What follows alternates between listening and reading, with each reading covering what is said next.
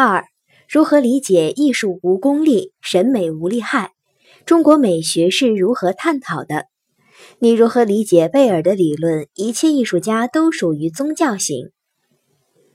审美无利害常常被当作康德美学最主要的特征。康德的美学思想为唯美主义奠定了哲学基础。唯美主义是19世纪下半叶在欧洲兴起的一种艺术思潮。唯美主义认为，艺术与政治、道德、功利无关，它是超脱一切利害关系，包括金钱的纯粹自由活动。他主张艺术具有独立的生命，口号是“为艺术而艺术”，只注重形式美。现代美学家布洛提出了审美距离说，所谓距离，就是要把一切利害抛到脑后。克莱夫贝尔在艺术中提出的有意味的形式的美，是一种消除了任何利害关系，不同于一般日常情感的审美情感。宗教同艺术一样，不仅有强烈的情感，而且把这种精神追求置于眼前物质利益之上。贝尔还提出一个结论：一切艺术家都属于宗教型。中国美学也讲究艺术无功利。老子认为，世间一切原本都是空虚而宁静的，万物的生命都是由无到有，再由有到无，最后回复根源虚静。老子还提出涤除玄鉴命题，强调了这一点。庄子把老子的命题发展成为心斋、坐忘、解衣斑驳的命题。到了魏晋南北朝时期，宗炳提出了承怀魏相、承怀官道的命题。刘勰在《文心雕龙神思》中说：“是以陶君文思贵在虚静，书阅五藏，早雪精神。”宋代苏轼诗：“静固了群动，空固纳万境。”宋代画论郭熙也强调，画家必须有一个审美的心胸。这种审美的心胸，郭熙称之为“林泉之心”。在宗白华论文艺的空灵与充实中，空灵和充实是艺术精神的两元。艺术心灵的诞生，在人生忘我的那一刹那，即美学上所谓静照。鲁迅提出的“不用之用”的命题，表现了他对文学艺术的社会作用的深刻理解。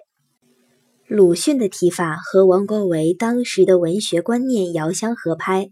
王国维说：“美之性质，一言以蔽之，曰可爱玩而不可利用。”中西方历史上，很多艺术家都追求艺术无功利。陶渊明因厌恶官场污浊，归隐田园后，还堵萧然，不避风日。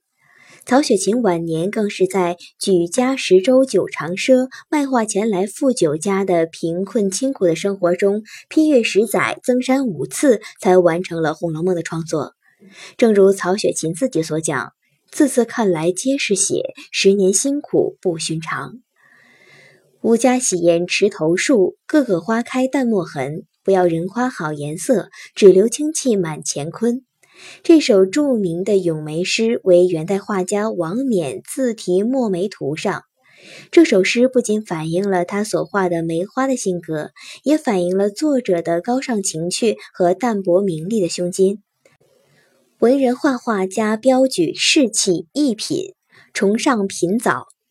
袁四家的山水画，寄予了画家远离尘世的理想，融入画家忘情于大自然的自由心境，也渗入了无可奈何的萧条淡泊之趣。